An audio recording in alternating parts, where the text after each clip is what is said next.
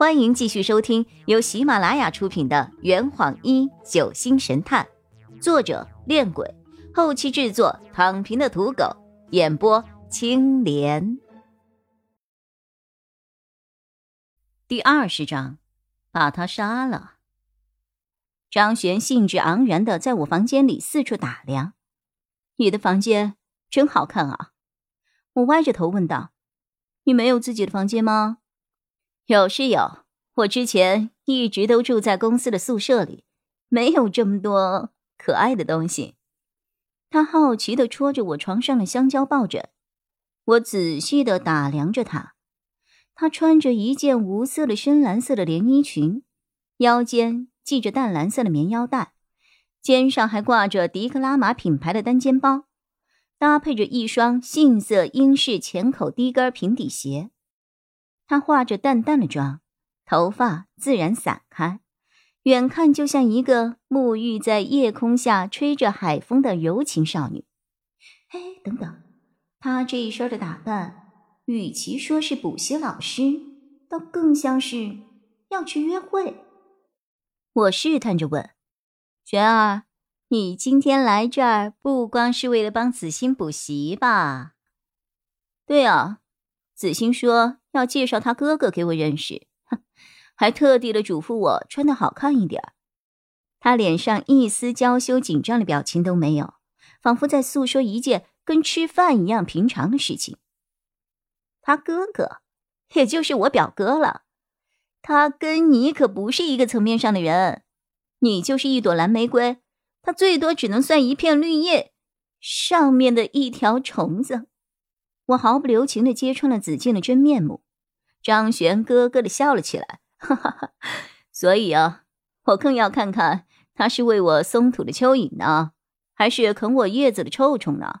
哼，看在你的面子上，我会勉强给他一个机会的。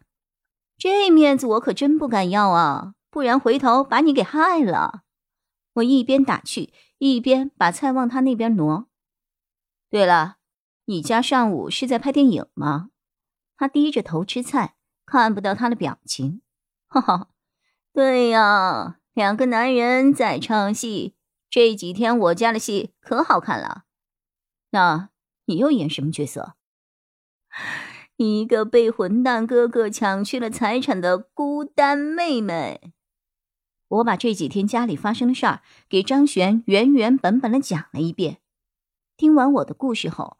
张璇的脸上仍旧是一副处变不惊的表情。我模仿洛佩，可爱的眨了眨眼睛。你那么厉害，不给我一点意见吗？张璇想了一会儿，开了口：“距离遗嘱生效不是还有四天吗？时间还多呢。”我一时没有反应过来他话里的意思。听你那样说。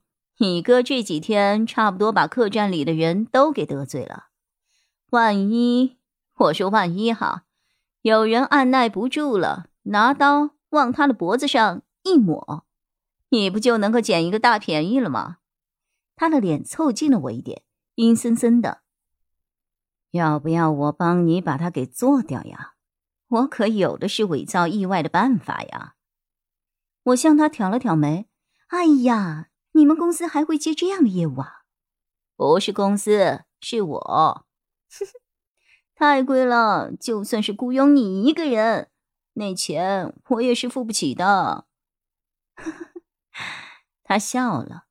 午餐就这样在一片祥和中过去了。下午，张璇继续帮子欣补功课。正当我打算去找林雨生的时候。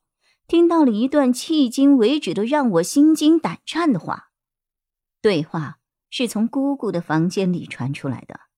那个时候我刚好从她的房间门口路过。要不我们把他杀掉吧？不，不行，不能够杀人。我们一定还有别的办法。现在哪儿还有什么别的办法呀？把他做掉。装成自杀，然后一了百了。可是我担心。哎呀，我当初怎么就嫁给了你这个没用的东西？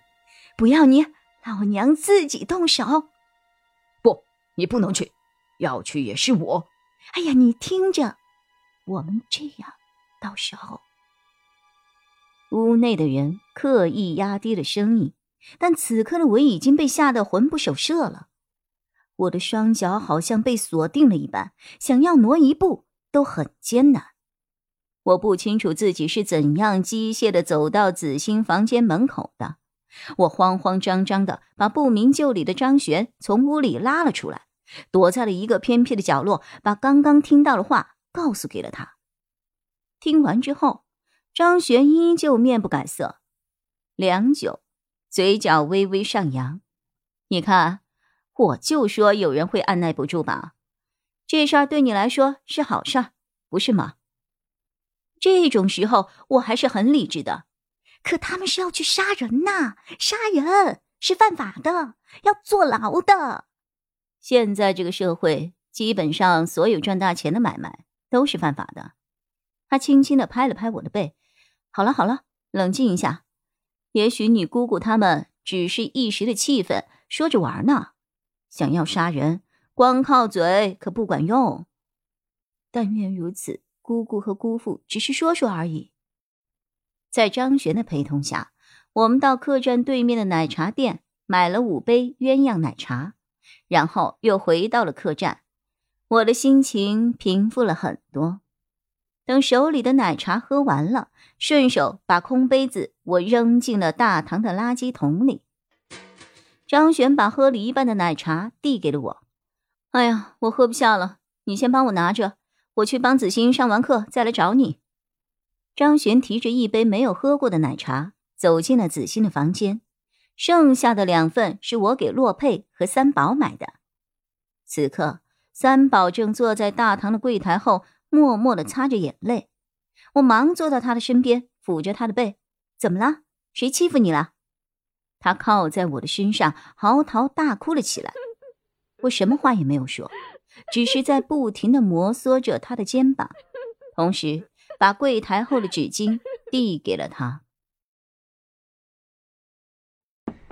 这坛已经喝完了，你猜出凶手是谁了吗？啊，老板，拿酒来。呃呃，更多精彩，请关注青莲嘚不嘚。